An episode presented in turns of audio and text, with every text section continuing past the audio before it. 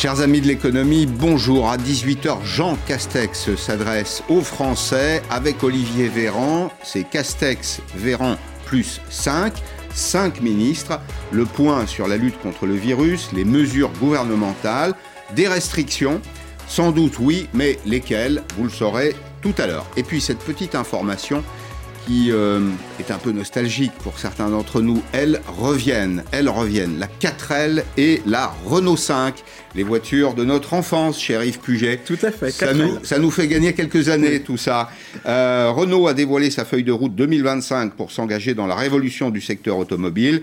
Une 4L, vous voyez la 4L, vous en rappelez? Eh bien, une 4L électrique et une autre voiture inspirée de la ligne Renault 5, elle aussi avec un moteur euh, électrique. L'enjeu, c'est de fabriquer des voitures électriques en France. Je vous rappelle au passage que Renault a reçu 7 milliards d'euros de prêts de l'État. Ce les banques qui prêtent, c'est l'État qui garantit. La Renault-Lution, c'est la formule du nouveau patron, prévoit 2 milliards d'euros d'économies sur 3 ans et 15 000 suppressions de postes dans le monde. Bonjour Yves Puget. Bonjour. Merci d'être là. Vous dirigez LSA Magazine et nous allons évoquer aujourd'hui les perspectives, on ne peut pas en dire beaucoup plus, d'un mariage éventuel entre un grand distributeur euh, nord-américain, québécois pour être précis, Couchetard et Carrefour. De quoi s'agit-il? Eh bien, le groupe nord-américain, Couchetard, propose un rapprochement chaque mot a de l'importance. C'est d'abord un rapprochement avec Carrefour. La proposition fait réfléchir dans la mesure où euh, le Québécois offre euh, une prime de 30% sur la valeur actuelle de l'action. C'est donc plutôt une opération qui s'adresserait aux actionnaires. Mais Bruno Le Maire, le ministre de l'économie, qui était hier soir sur France 5, n'est pas du tout favorable. Il avance l'argument de la souveraineté alimentaire et aussi celui de l'emploi. Carrefour, c'est le premier employeur privé de France.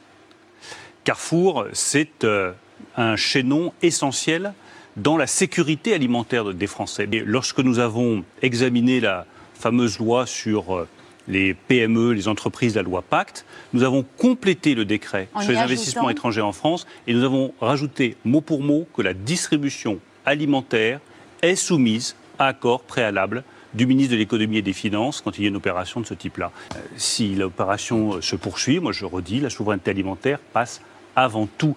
Donc je préfère dire les choses clairement. Nous ne sommes pas, a priori, favorables à cette opération. On va l'évoquer dans un petit instant. On va cependant préciser quelles sont les forces en présence. Au fond, on connaît très peu euh, la distribution euh, en Amérique du Nord. On ne sait pas qui est couche-tard. Donc, on a comparé, on a mis côte à côte des, chiffres, euh, ceux de l'activité de Carrefour, ceux de, de couche-tard. Alors, Carrefour, c'est 81 milliards d'euros de chiffre d'affaires. C'est beaucoup. C'est pas une entreprise française, hein, c'est une entreprise monde, Carrefour. Couche-tard, c'est beaucoup moins, presque deux fois moins, 48 milliards d'euros de chiffre d'affaires. Alors la question c'est de savoir maintenant qui gagne de l'argent, parce qu'il y a des croissances, comme vous le savez, qui sont appauvrissantes et d'autres qui sont enrichissantes. Le résultat net de Carrefour, c'est 1,3 milliard d'euros, à peu de choses près. Celui de Couchetard, si on l'ajuste en euros, c'est de l'ordre de 2 milliards d'euros. Et puis il y a la question de euh, l'attractivité. Euh, la valorisation boursière. La valorisation boursière, c'est absolument ça. C'est 13 milliards d'euros pour Carrefour, 26,6 pour, euh, pour euh, euh, alors, qui est le Canadien? C'est 14 000 magasins de proximité, dont 9 200 qui sont en Amérique du Nord quelques magasins en Europe du Nord. Euh, mais dites-moi, pour, euh, pour faire 48 euh, milliards d'euros de chiffre d'affaires et 26 milliards, valoir 26 milliards de capitalisation boursière, il faut qu'il y ait une sacrée promesse derrière tout ça. Pourtant, d'ailleurs, quand on regarde la carte, le, Québec, c'est la région d'origine de, de, de c'est une petite région démographique. Comment font-ils pour gagner autant d'argent? Ben, J'imagine que c'est bien, bien, bien géré. D'abord, c'est 70% des ventes, c'est de l'essence, tout simplement. Donc, je pense qu'ils ont des, des, marges intéressantes.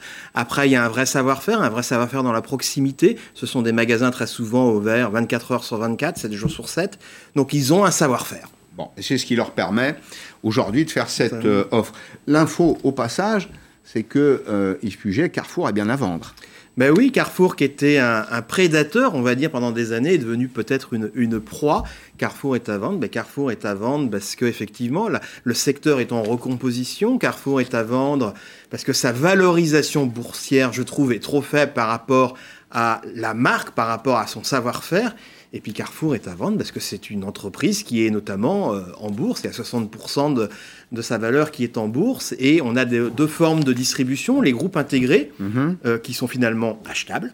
Et puis vous avez les indépendants, les Leclerc, les systèmes U, les intermarchés, où là, ce sont les, les directeurs de magasins qui sont propriétaires. Et donc là, pour acheter Leclerc, il faudrait acheter magasin par magasin, ce qui est beaucoup plus compliqué. Que pensez-vous de la position euh, de Bruno Le Maire? Son argument, on va les évoquer, mmh. hein, les arguments les uns après les autres, c'est la question de la souveraineté alimentaire. Franchement, honnêtement, je vois, vois pas le lien. Mais... Honnêtement, j'ai du mal, car pour c'est à peu près 20% de part de marché, entre 20 et 24, on va dire. Euh, j'ai du mal à comprendre. Je pense qu'il est aidant dans une communication. C'est vrai que le mot souveraineté nationale ou alimentaire c'est vendeur, ça fait bien pour un politique, c'est un mot à la mode, surtout depuis le manque de masques, alors que le manque de masques, honnêtement, c'était juste un fonctionnaire qui n'a pas fait les bonnes commandes. Euh, ça, c'est la première chose. Euh, après, tout simplement, bah, il est dans son rôle aussi pour protéger l'avenir, et demain, si effectivement, si, ce qui rien n'est sûr, cette opération se fait, il pourra dire, j'ai engagé le débat dès à présent, et je peux garantir qu'on va trouver un accord pour l'emploi et pour pérenniser l'entreprise. Donc il se positionne aussi pour l'avenir. Après, honnêtement, je trouve que c'est un peu surjoué. Il y a un peu d'emballement autour de cette affaire? Oui, je crois qu'il y a un emballement médiatique. Vous l'avez dit, c'est tout simplement une amorce de discussion amicale. Donc on ne sait pas comment ça va aboutir. Ça peut aboutir à rien. C'est-à-dire, c'est peut-être juste une discussion où ils vont chercher des synergies et ne vont pas les trouver. Hmm. Dans ces cas-là, ils font demi-tour. Ça peut aboutir à ce qu'un des actionnaires de Carrefour, on va dire les Ouzé, LVMH ou le Brésilien Diniz, décide de sortir et le Canadien rachète les parts de cet actionnaire. Au prorata. Et puis ça peut finir juste qu'il monte dans le capital. On ne sait pas. Donc je crois pour l'instant il y a un emballement médiatique, un emballement médiatique qui est fait tout simplement parce que on connaissait pas. Il faut mm. l'admettre. Il y a beaucoup de professionnels qui ne connaissaient pas Couche-Tard, donc ça intrigue. Après il faut attendre voir. Il faut attendre voir ce qu'ils vont dire, comment ça peut se passer. Pour l'instant c'est amical, ce n'est pas une attaque. Donc la réponse elle est du côté de Carrefour, du côté du Canadien et du côté des actionnaires de Carrefour. Hmm. Pas de réaction chez Carrefour? Non. À votre avis, à votre avis, c'est perçu de façon euh, amicale, comme c'est présenté? Je pense que. On fait pas ce genre de choses comme ça. Ça tombe pas. On, non, on se lève pas un matin en disant tiens, on va racheter Carrefour. J'imagine qu'il y a eu des contacts. Moi, je pense que c'est il y a eu une fuite. Ils ont été obligés de communiquer euh, tard dans la nuit. Donc c'était, je crois, à minuit et quart euh, avant-hier. Euh, donc il y a eu une fuite. Les discussions, bien évidemment, on débarque pas comme ça. Toc toc, j'ai envie de discuter avec vous. je pense que le patron de, de Couchetard est un homme du commerce. Donc il est certainement venu en France, selon mes informations, pour voir comment ça se passait. Il s'est certainement renseigné, il a certainement pris contact il y a déjà quelques semaines avec des personnes de Carrefour. Est-ce que c'est directement avec des actionnaires? Est-ce que ça s'est joué directement avec Alexandre Bompard? Je ne sais pas. Après, non, on ne dit pas toc toc à minuit, je, je frappe à votre porte. Il faut être raisonnable. Est-ce que le gouvernement a le pouvoir de s'opposer à cette opération? Alors le gouvernement dit, dit oui. Euh, médiatiquement, il a peut-être raison. Après, juridiquement, il euh, faut, faudra le confirmer. L'agroalimentaire est considéré comme un secteur stratégique. Oui, mais c'est le même gouvernement qui a laissé euh, l'allemand Aldi racheter le français Leader Price euh, il, y a, quelques mois. C'est le même gouvernement où Emmanuel Macron allait saluer le travail fait par Lidl, un hard discounter allemand être raisonnable. Si, je dis bien si, ce Canadien hmm. remporte euh, Carrefour, il n'y aura pas du sirop d'érable dans tous les rayons. Euh, on va continuer de consommer ce que nous consommons. Voilà, c'est ça, il y a, pas de forme de, logique. Bien sûr. Euh, alors, il y a quelques complémentarités géographiques, on le disait tout à l'heure. Hmm. Marché nord-américain pour Couchetard, hmm. un peu d'Europe du, Nord dans, lequel d'ailleurs, territoire dans lequel la distribution n'est pas tout à fait organisée comme, comme chez nous chez Carrefour, entreprise monde, euh, beaucoup d'hypermarchés en France. Il y, a une, il y a une vraie logique de, euh, ou des synergies de caractère géographique dans une opération de cette nature? Je dirais que la réponse ne me vient pas naturellement. Mais si on gratte un peu, les synergies, elles peuvent exister. D'abord, Couchetard, c'est un spécialiste de la proximité. Carrefour est fort en proximité en France, mais c'est pas son point fort dans d'autres pays. Donc Carrefour peut apprendre des choses sur la proximité et sur les services. Après, sur les achats euh, d'essence, ça peut servir aussi, ça peut être regroupé. Euh, et euh, Couchetard, qui dépend trop fortement du gazole, 70%, va se renforcer dans l'alimentation. Donc il peut y trouver un intérêt.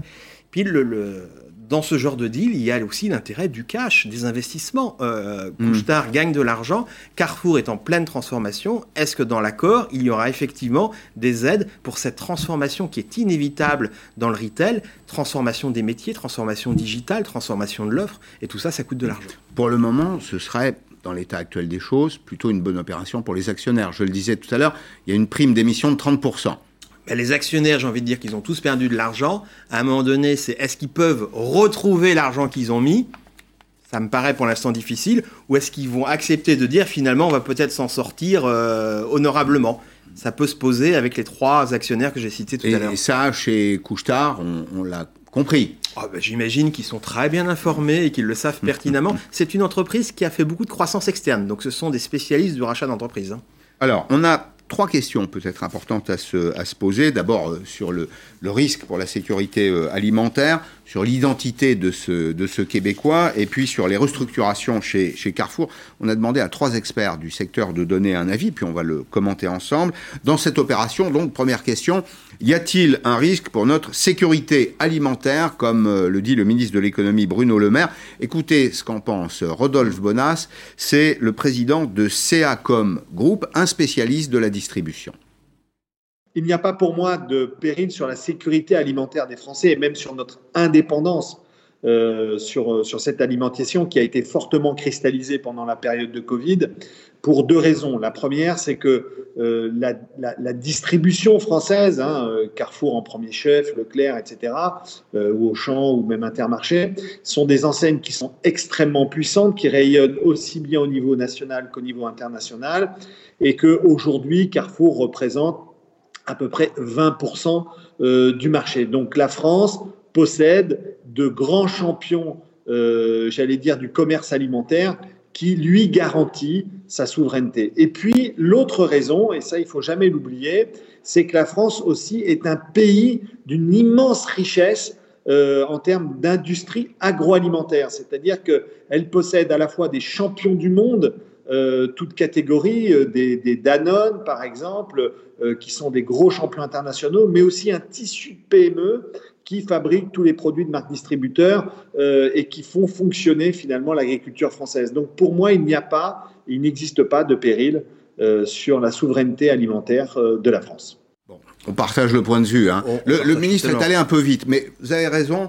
Il y a un aspect qui m'avait échappé. Quand on parle de souveraineté alimentaire, aujourd'hui, on est entendu dans l'opinion. Donc c'est c'est un peu c'est ce que les marketeurs appelleraient du personnel branding, c'est-à-dire que hein, on, on, fait du marketing autour de autour de soi et défendre défendre la souveraineté alimentaire, c'est payant sur le plan politique. Mais là, il y a pas y a pas de Mais sujet. Elisabeth Borne ce matin a tenu à peu près les mêmes propos et je suis d'ailleurs assez amusé de voir ces ministres qui disent Carrefour c'est exceptionnel comment ils travaillent avec les PME, avec l'industrie agroalimentaire en France et, et c'est vrai, mais ce sont ces mêmes ministres qui dans 15 jours en pleine on va dire quand les négociations commerciales vont se terminer, vont taper sur les distributeurs et vont mhm. dire que ce sont des grands méchants. Mhm. Donc euh, un jour on dit noir et un jour on dit blanc. Alors il y aura un problème pour la souveraineté alimentaire mhm. si euh, euh, l'agriculture française, voire l'agroalimentaire, était rachetée par d'autres, mais c'est pas le cas. Ces mêmes ministres J'aurais préféré qu'il salue ce qui s'est passé hier, qui pour moi passait assez inaperçu, on va dire, médiatiquement. la proposition d'alliance entre InVivo et le groupe Soufflet, ça va constituer un groupe de 10 milliards sur le blé, l'agriculture française. Ça, c'est notre force. Ça, c'est une bonne initiative. Mais ils n'ont pas dit un mot là. Alors, InVivo, médiatiquement, c'est pas vendeur. On, va le préciser. InVivo, c'est le, bras armé des coopératives de France. Exactement. Euh, et en France, 50% euh, de l'alimentaire est coopératif en réalité. Et Soufflet, c'est de euh, la minoterie, c'est ça en partie. C'est un grand spécialiste du pain. Euh, et donc, c'est une, une, alliance aujourd'hui qui fait d'ailleurs de InVivo plus Soufflet une des deux, trois premières coopératives euh, européennes. Au passage, d'ailleurs, petite leçon de choses économiques, les grandes coopératives sont toujours dans les petits pays. Je ne sais pas si vous l'avez remarqué, aux Pays-Bas notamment et au Danemark. Scandinavie. Voilà, mm. là, où là où on est obligé d'être très concentré pour être euh, très efficace. Donc, premier argument, il n'y a pas de problématique sur euh, le, la souveraineté alimentaire. Deuxième point, et, là-dessus, euh, Rodolphe Bonas a raison, on a toujours une industrie agroalimentaire qui est extrêmement puissante. Et quoi qu'il arrive, elle restera franco-française. Oui, quoi qu'il arrive, elle restera franco-française. Il y a énormément de PME qui ont de vrais talents et c'est superbe. Il y a des multinationales, il y a des multinationales qui ont des usines en France et elles ont envie de, de garder ces usines en France et pourvu qu'elles les gardent, il faut en être fier. Et puis après, les Canadiens, les Québécois sont pas plus bêtes que nous.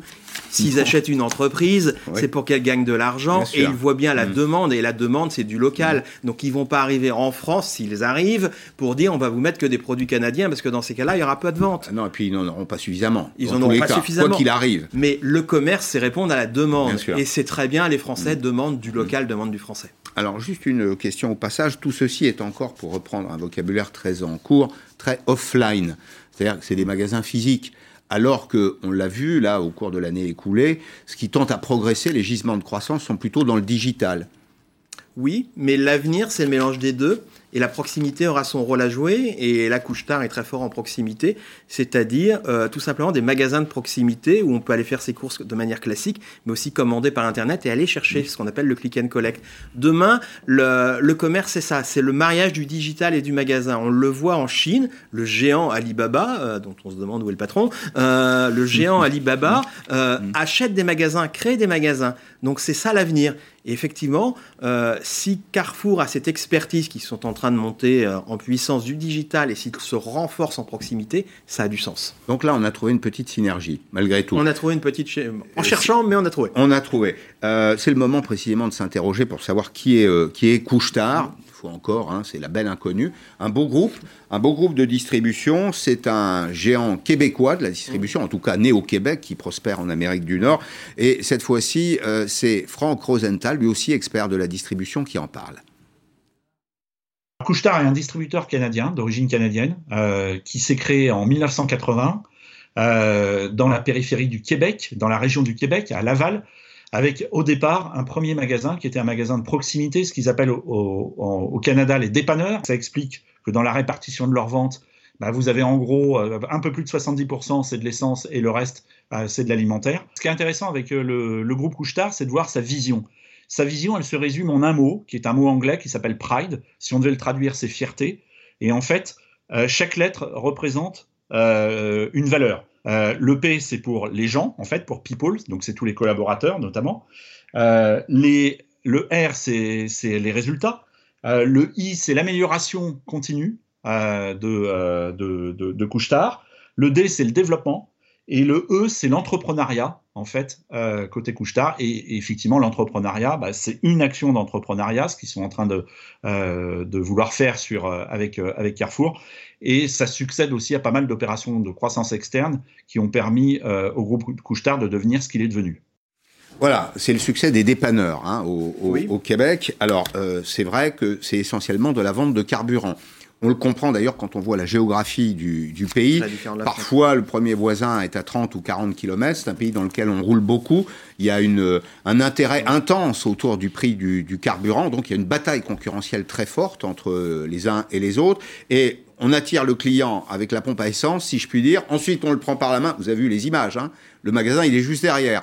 On l'emmène dans le, le convenience store, c'est-à-dire dans le magasin de proximité. Et là, les marges sont extrêmement confortables. C'est ça? Oui, avec beaucoup de cigarettes aussi. Oui.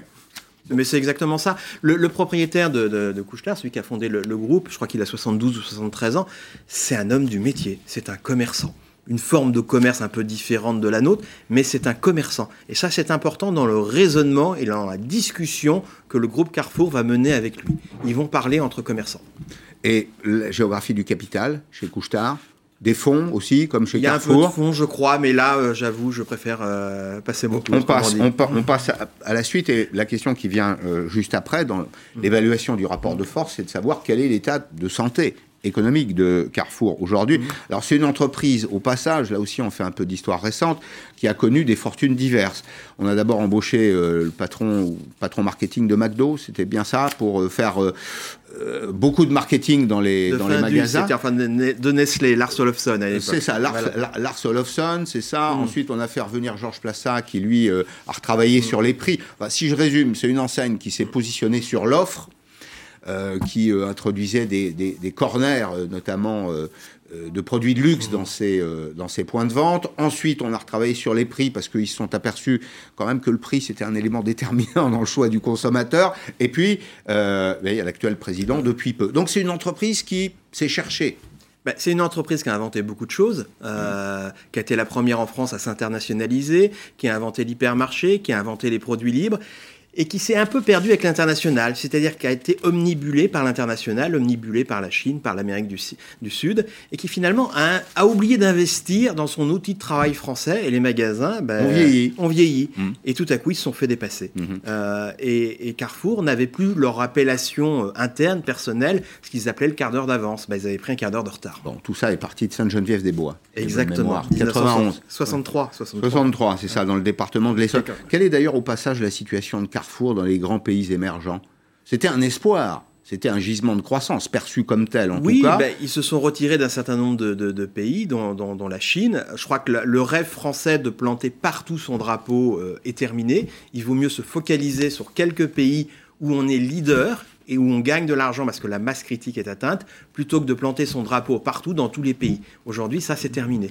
Donc, les distributeurs dites, français se recentrent. C'est une, une, limite à la consolidation du, du secteur. En réalité, Mais... euh, ces marques-là, ces enseignes, elles sont dans notre imaginaire. Ben, c'est la limite. La, la, limite, et le groupe Auchan, qui a fait une annonce également cette semaine, le, le, connaît cette limite, c'est-à-dire c'est de croire qu'il y a une mondialisation de la consommation. Et c'est pas le cas Mais non, dans l'alimentaire, non. Dans mmh. l'alimentaire, non. Vous allez dans un rayon yaourt chez Migros euh, en, en, Suisse, ça n'a rien à voir avec un rayon français. Ce ne sont pas les mêmes contenants, ce ne sont pas les mêmes marques. Donc non, l'internationalisation de l'alimentation, bien sûr, on pourra toujours me citer quelques grandes marques, on va dire de pâte à tartiner ou, ou de soda, mais non, l'alimentation, c'est du local. Et c'est du local limite. pour les goûts, c'est du local pour l'industrie, parce que c'est du local, sinon ça coûte trop cher à faire venir. Il faut être français pour vendre aux Français, c'est ça que ça veut dire Américain pour vendre aux Américains ben, Chinois pour vendre aux Chinois? il, il, faut, il faut être français pour comprendre. Je me souviens les, les débuts euh, de Disney à Paris, ils avaient commandé les glaces selon la consommation de glace des Américains. Ouais. Euh, Disneyland à Paris, ils se sont retrouvés avec des stocks énormes de glace, parce que non, en France, on mange un tout petit peu moins de glace que les Américains. Non, il y a des habitudes de consommation qui sont locales. Hum.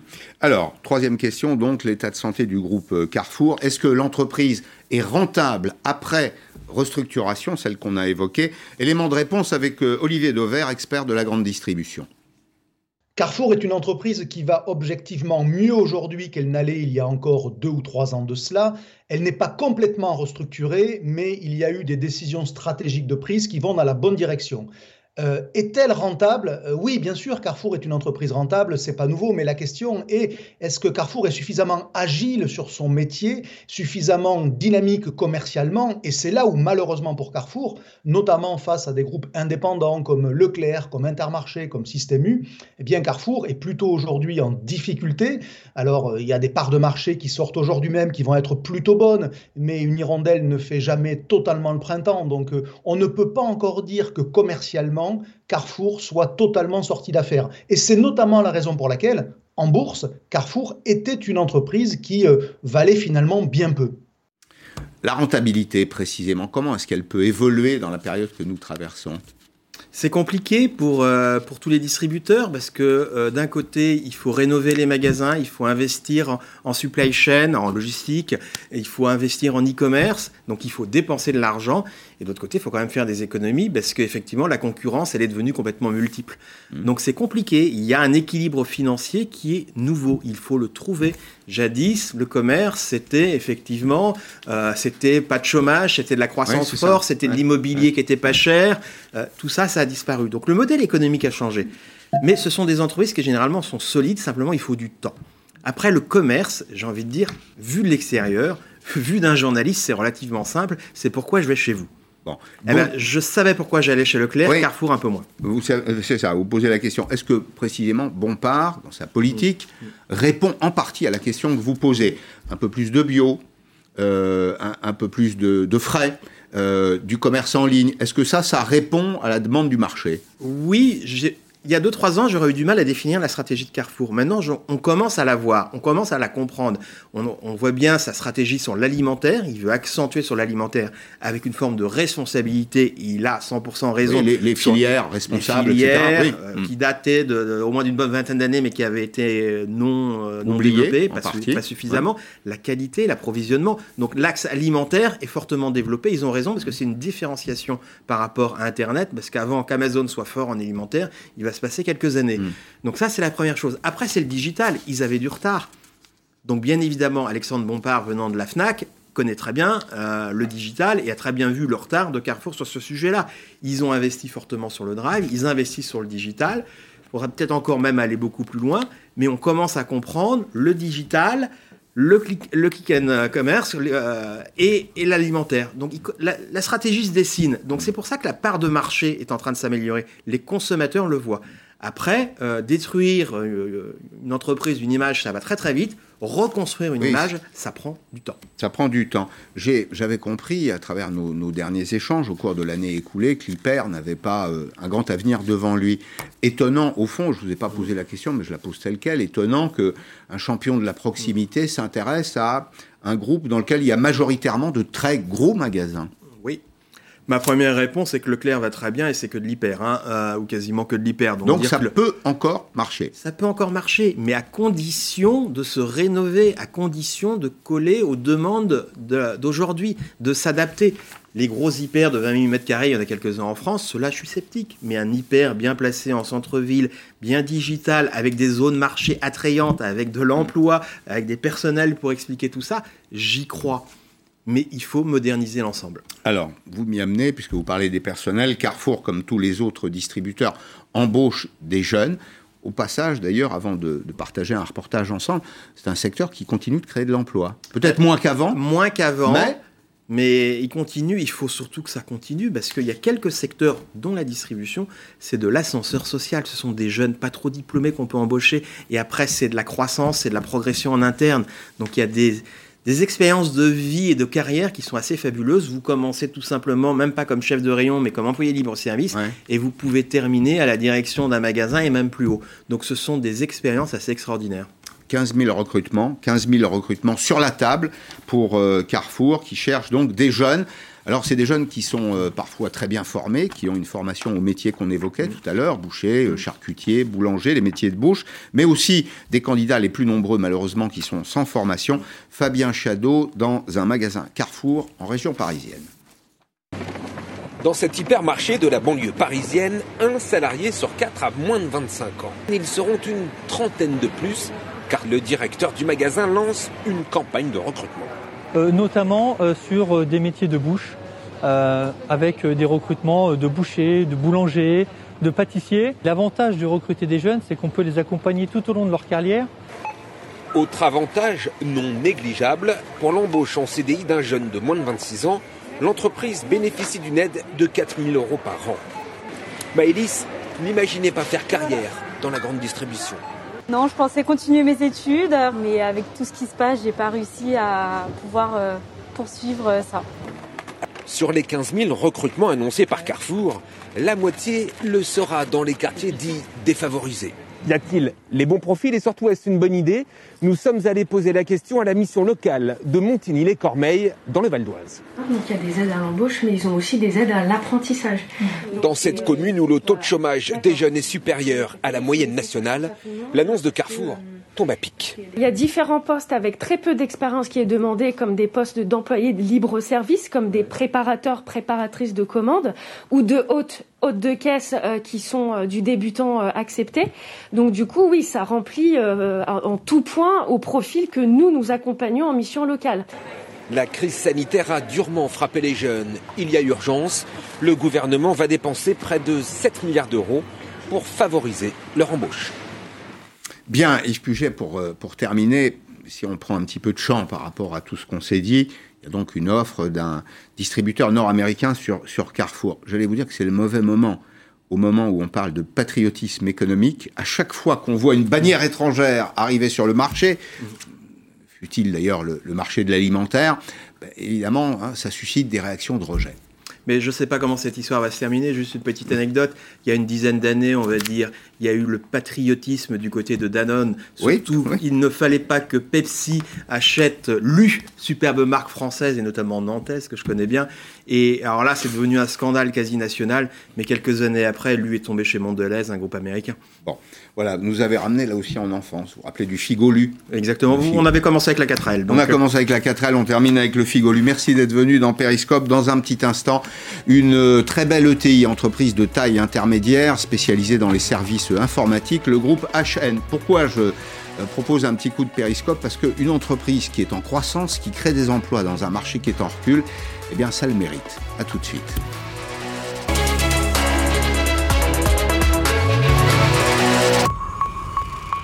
Votre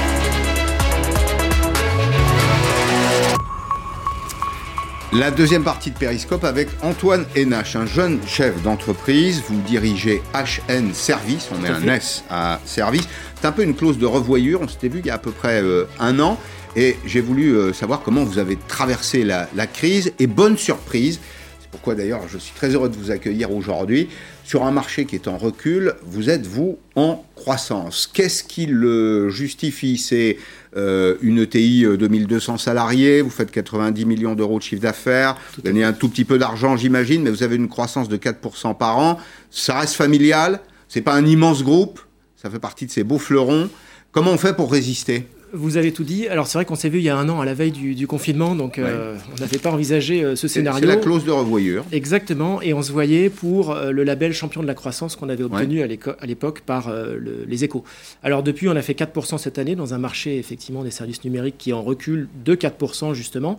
Et je dirais qu'en premier lieu, les équipes, je tiens vraiment à saluer le travail des équipes qui a été fourni pendant la crise, tout au long de la crise, et en particulier au premier confinement ça a été très dur. On a redécouvert le sens du collectif d'entreprise, donc une, véritable adaptabilité de la part des équipes. Même séparés Bien sûr. Même séparés les uns des autres On a communiqué davantage, on a créé du lien, donc ça nous a transformés, on s'est obligé à, évoluer. Donc les équipes, en un, notre portefeuille client, et évidemment, il est important de les remercier aussi, puisqu'ils ont, ils ont joué le jeu. On a mhm. une clientèle, euh, grand groupe, grand compte de la banque assurance principalement, mais aussi du retail, de la, des services de l'industrie tous ont été euh, très participatifs. Et puis, vous l'avez dit, l'ADN de l'entreprise, qui est une ETI, donc il y a la particularité et la capacité de s'adapter euh, dans une situation euh, difficile. Ça reste une belle entreprise, 1200 salariés. C'est pas c'est pas une vedette rapide à manœuvrer. C'est pas encore un paquebot, mais c'est entre les deux. C'est pas un paquebot, mais il a fallu quand même changer les codes. Hein, C'est notre mantra avec le, confinement, le travail à distance. Et je considère d'ailleurs que le, le mmh. Covid évidemment une situation sanitaire qui est catastrophique et économique qui est catastrophique à bien des égards, mais qui a été un véritable catalyseur dans la transformation euh, de l'entreprise, des modes de travail, transformation culturelle en entreprise. Mais sur l'esprit, on dit souvent euh, les Français sont pas très concernés par leur travail, le travail n'est pas un truc naturel en France tout ça, je vais vous dire très clairement, je n'y crois pas une seconde. Et d'ailleurs, ce que vous, ce que vous racontez euh, est, important. Il y a l'esprit d'entreprise, c'est pas uniquement l'entrepreneur. Ça, traverse l'entreprise. Et c'est, en France, il y a beaucoup d'entreprises qui résistent. Ça fait partie des, euh, des recettes du succès, ça. Bien sûr.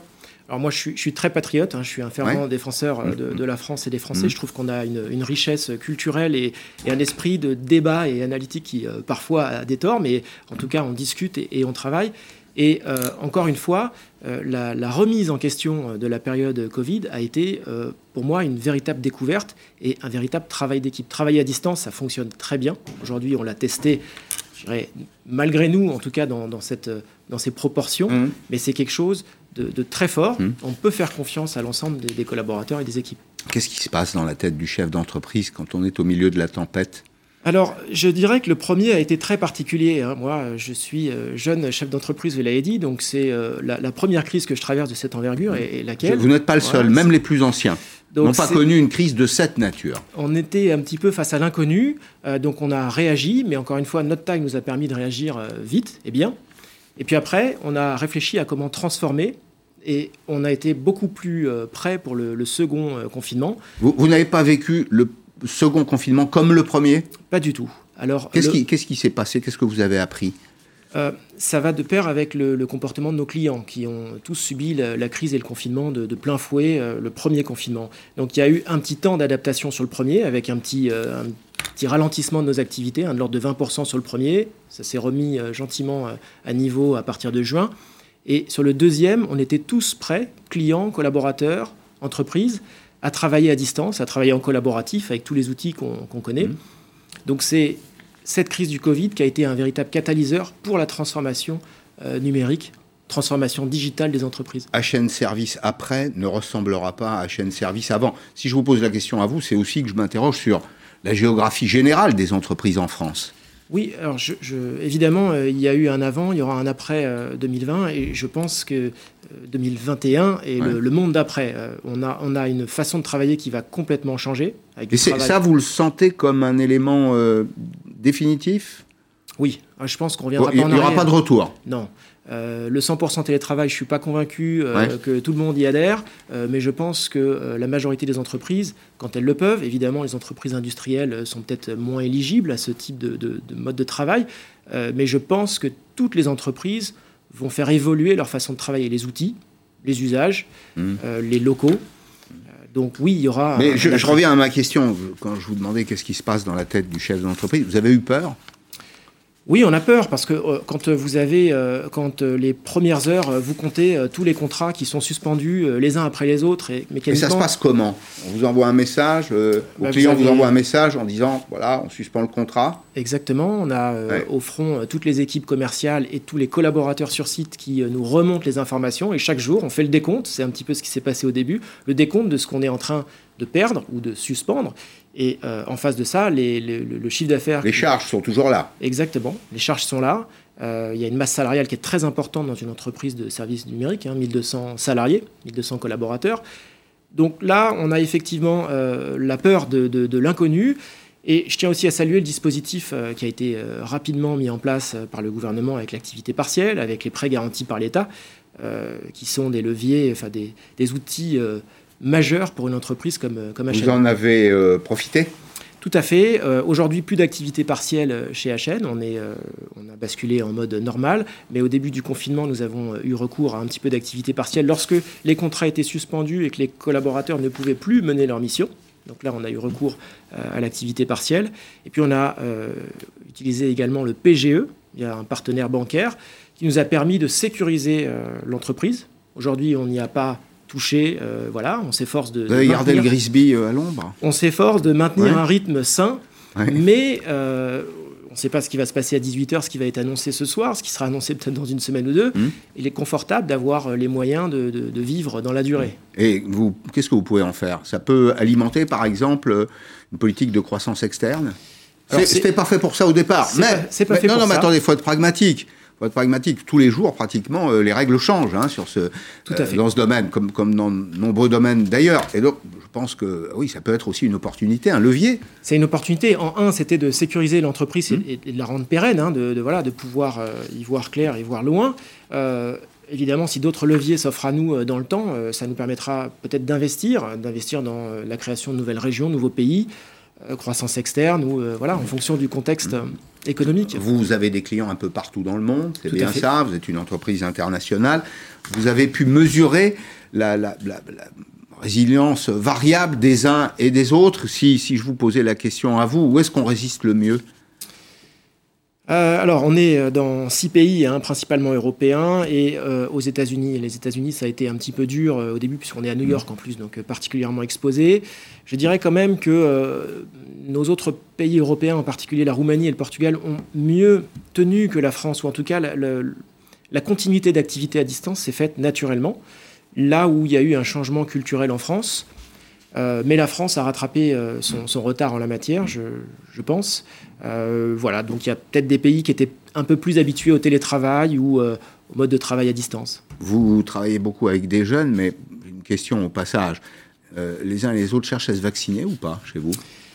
Euh, je n'ai pas encore. Vous pas posé la question. J'ai pas posé la question aux jeunes, mais globalement, je pense que oui, les Français sont, en tout cas, euh, les collaborateurs à chaîne service sont prêts à se faire vacciner, oui, et le plus vite possible, puisque c'est ce qui nous permettra de sortir de cette crise. Bon, je crois que vous avez tout dit là. Euh, vous êtes à un poste d'observation, non seulement vous voyez ce qui se passe dans les autres pays européens, mais aussi ce qui se passe dans les différents secteurs. vous avez évoqué la banque, l'assurance, le retail. C'est deux mondes assez différents les uns des autres. Là aussi, des niveaux de résistance différents? Alors évidemment, euh, banque, assurance, une résilience euh, maximale. Hein, et puis, euh, encore une fois, un grand merci à tous nos clients qui ont accompagné. Sur, cette question, je vous arrête une seconde parce que j'ai reçu il n'y a pas très longtemps Pierre Pellouzet. Vous savez, c'est le médiateur national des entreprises. Et il s'était battu pour que, notamment, les, les, grands groupes payent leurs fournisseurs, peut-être même avant les délais réguliers de paiement. Ça a été le cas chez vous? Oui elles ont joué le jeu, elles ont accéléré les délais de paiement parce qu'elles les ont digitalisés. On a tout digitalisé, contrat de travail, contrat de, de, prestation, mmh. paiement, euh, tout aujourd'hui est accéléré. Donc oui, elles ont joué le jeu.